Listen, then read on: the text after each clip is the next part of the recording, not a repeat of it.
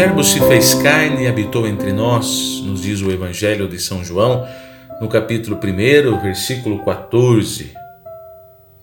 Ao afirmar que a palavra de Deus habitou entre nós, o Evangelho de João quer recordar muitas coisas do passado. De fato, no Antigo Testamento, Deus acompanhava seu povo pelo deserto e se comunicava com Moisés na tenda da reunião. Jesus é a partir deste momento e para sempre o lugar de encontro com Deus, porque Deus não se esconde no além, nem tampouco se fecha num templo. Ele está presente no meio de nós, numa pessoa, o ser humano Jesus. No Antigo Testamento, a tenda da reunião recordava a presença do Deus da aliança. Jesus é, a partir desse momento e para sempre, essa presença visível do Deus invisível. Queremos encontrar Deus? Então, procuremo-lo no ser humano Jesus. No Antigo Testamento, a glória de Deus se revelava e se escondia ao mesmo tempo numa nuvem, no fogo. Às vezes, a glória de Deus mais assustava do que atraía. Mas agora a glória de Deus está presente no ser humano Jesus. Ele é a manifestação da glória de Deus. Não há mais espaço para mediações, pois Jesus recebe a glória diretamente do Pai e a comunica como Filho único. Se no passado a glória de Deus podia assustar o povo, agora, pelo contrário, o atrai, porque Jesus manifesta o Pai com amor fiel. Onde foi que Jesus manifestou a sua glória do Pai? Na cruz, dando a vida por amor. É nesse momento que ele revelara plenamente o amor fiel de Deus pela humanidade. Também o que significa habitou entre nós, o Verbo se fez carne. Quer nos mostrar também que a fé em Deus, ela não é ideia, mas ela é bem concreta. O Verbo se fez carne, se fez presente, habitou no meio de nós para nos mostrar que a fé deve ser vivida também de maneira muito concreta no dia a dia. De que modo, Padre, podemos viver concretamente essa fé?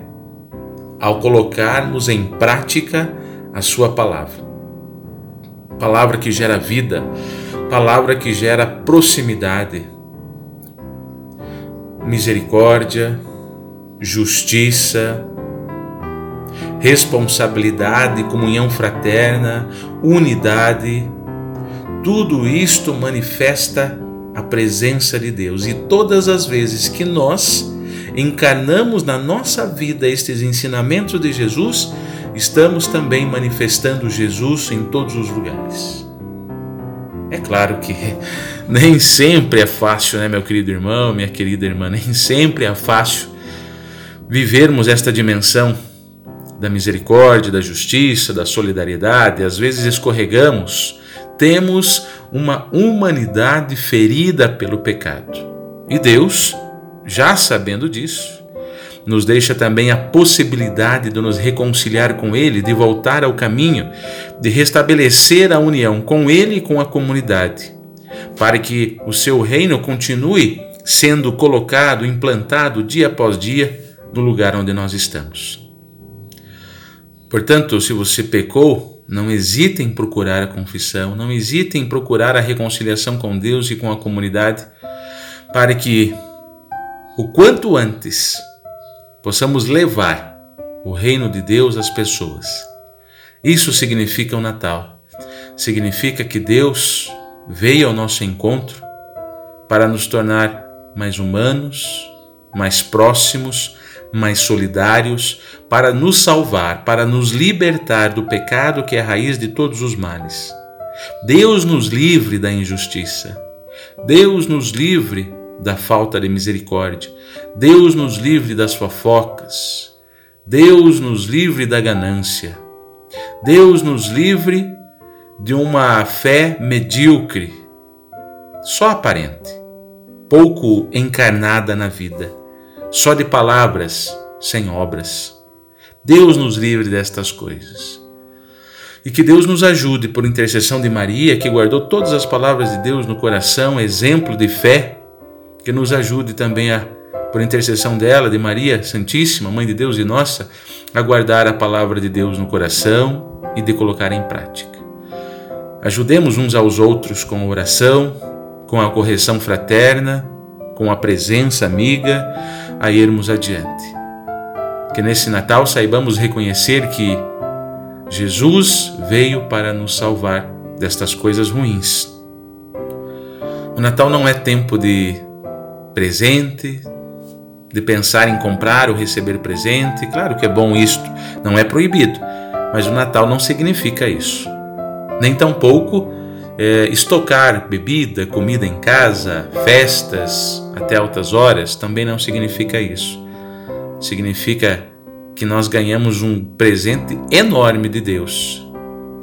E seria bom se soubéssemos valorizar, que é saber viver, que é saber ser humano, que é saber que Deus nos ama e vai continuar nos amando sempre e que nos pede para estar ao seu lado. Oxalá consigamos perceber este verdadeiro sentido do Natal e que isso entre no nosso coração Vale a pena, meu querido irmão, minha querida irmã, dedicar um tempo diante do presépio, você que fez na sua casa ou na igreja, na sua capela. A nossa igreja matriz tem um, um presépio muito bonito. Parar em frente dele e rezar, contemplar Deus que se fez carne, habitou entre nós, porque Ele nos quer comunicar a vida, porque Ele é próximo e não é distante. Seja também próximo de Deus e não distante dele.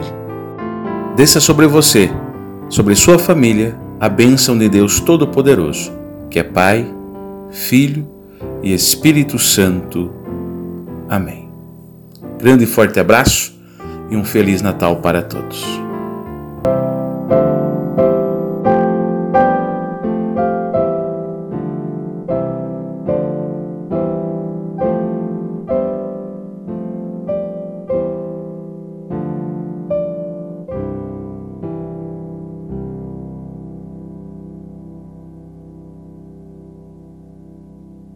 Pascom da Paróquia Menino Jesus, em Reserva, Paraná. Produção: Padre Kleber Pacheco. Edição: Alan Isaías Garos Prodelic.